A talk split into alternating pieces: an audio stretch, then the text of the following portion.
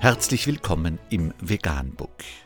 Wir liefern aktuelle Informationen und Beiträge zu den Themen Veganismus, Tier- und Menschenrechte, Klima- und Umweltschutz. Dr. Med Ernst Walter Henrich am 31. Oktober 2018 zum Thema Guter Kommentar zum weltweiten Wildtiersterben.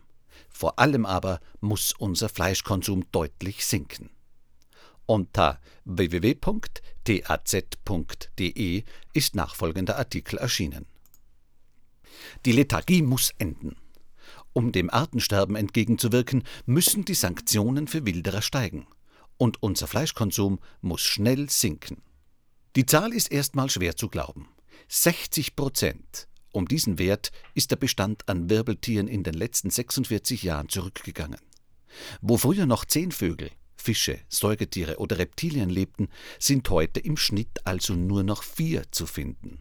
Das ist ein absolut dramatischer Trend, denn auch wenn sich nicht bei jedem Tier dessen Nutzen für den Menschen unmittelbar erschließt, ist die schwindende Vielfalt nicht nur ein Problem von Ethik und Ästhetik. Der Rückgang der Tierbestände, der vor allem am Schwinden ihrer Lebensräume und am menschlichen Eintrag von Schadstoffen liegt, bedroht ganze Ökosysteme. Und auf die sind auch die Menschen angewiesen. Nicht nur als Lieferanten von Nahrung, Wasser und Sauerstoff, sondern auch in Form von Rohstoffen und Energie sind die natürlichen Systeme der Erde überlebenswichtig. Doch trotz ihrer Dramatik werden auch die jüngsten Zahlen keine allzu große Aufmerksamkeit finden. Denn der Rückgang von Arten und Individuen ist ein schleichender Prozess, an den sich viele längst gewöhnt haben. Zumal zwar die Summe beeindruckend ist, die Veränderungen von Jahr zu Jahr hingegen eher klein wirken. Diese Lethargie, mit der die Welt auf das bedrohliche Sterben reagiert, muss enden. Dazu braucht es zum einen mehr Aufklärung. Damit sich etwas ändert, muss ein relevanter Teil der Menschheit verstehen, wie groß die Nachteile des Nichthandelns sind und welche Lösungsoptionen es gibt. Beim Klimawandel hat es die Welt ja auch geschafft, das Problem gemeinsam anzuerkennen und zumindest einen Plan zur Lösung zu erarbeiten. Das muss endlich auch beim Verschwinden von Lebensräumen geschehen, denn hier steht ähnlich viel auf dem Spiel. Für Fatalismus besteht dabei kein Anlass, denn Abhilfe ist durchaus möglich.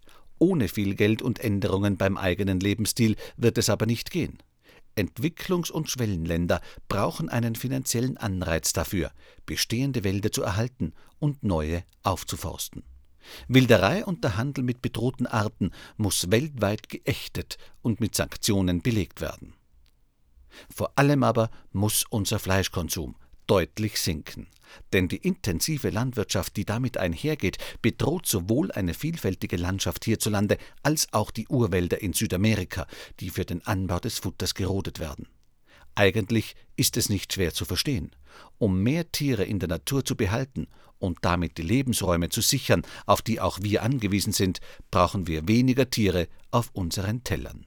Und zwar schnell.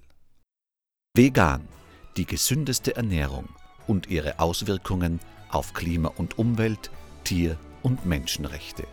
Mehr unter www.provegan.info.